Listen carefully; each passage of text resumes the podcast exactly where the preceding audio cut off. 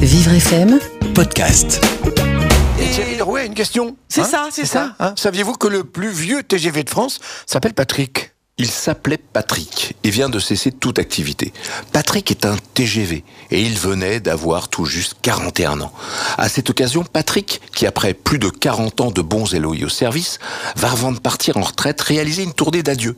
Car Patrick n'est pas n'importe quel TGV. Car après 40 ans de service, 13 millions et 478 014 kilomètres parcourus, le premier TGV sorti des usines Alstom de Belfort est une véritable légende du rail français. Il a battu de nombreux records. Pour marquer le coup, Patrick a revêtu ses couleurs d'origine. Les motrices arborent de nouveau l'emblématique orange vif. Donc la rame a été repelliculée aux couleurs de ses livrets historiques, orange d'origine pour les motrices, bleu et carmillon pour les voitures. Ce bon vieux Patrick a également su évoluer au gré des modes. L'aménagement intérieur en deuxième classe était à l'origine vert ou bleu, avec un garnissage en plastique déjà à l'avant-garde alors que les voitures corail contemporaines restaient fidèles à l'orange. Sortie d'usine en juillet 1978, la rame intitulée TGV 01 est la toute première à avoir été mise en circulation. Après une campagne d'essai, elle roule pour la première fois le 1er septembre sur la ligne grande vitesse Paris-Sud-Est, tout juste achevée. Le 22 septembre 1980, c'est François Mitterrand en personne qui inaugura la ligne quelques jours avant l'ouverture au public le 27 septembre. Au total, ce sont 109 rames de première génération qui ont été fabriquées et ont sillonné tout le territoire français.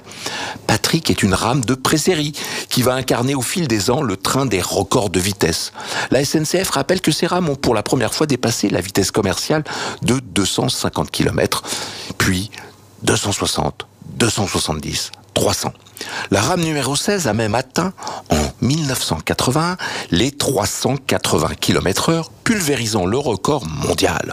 Record du monde de nouveau pulvérisé à 574,8 km heure avec la rame V150 en 2007. Mais en mai 2015, un train à sustentation électromagnétique japonais a battu ce record pour atteindre 603 km heure, avec un coût technologique quand même dix fois plus élevé que celui du TGV. N'est donc pas Patrick qui veut. La tournée d'adieu du TGV s'achèvera le 25 février. Certains rêvent de voir Patrick exposé à la cité du train de Mulhouse. Mais vous savez maintenant que le plus vieux TGV de France s'appelait Patrick. Bonne retraite, Patrick. Thierry Lerouet, le saviez-vous? Chaque jour sur Vivre FM et en podcast sur vivrefm.com. Vivre FM, Podcast.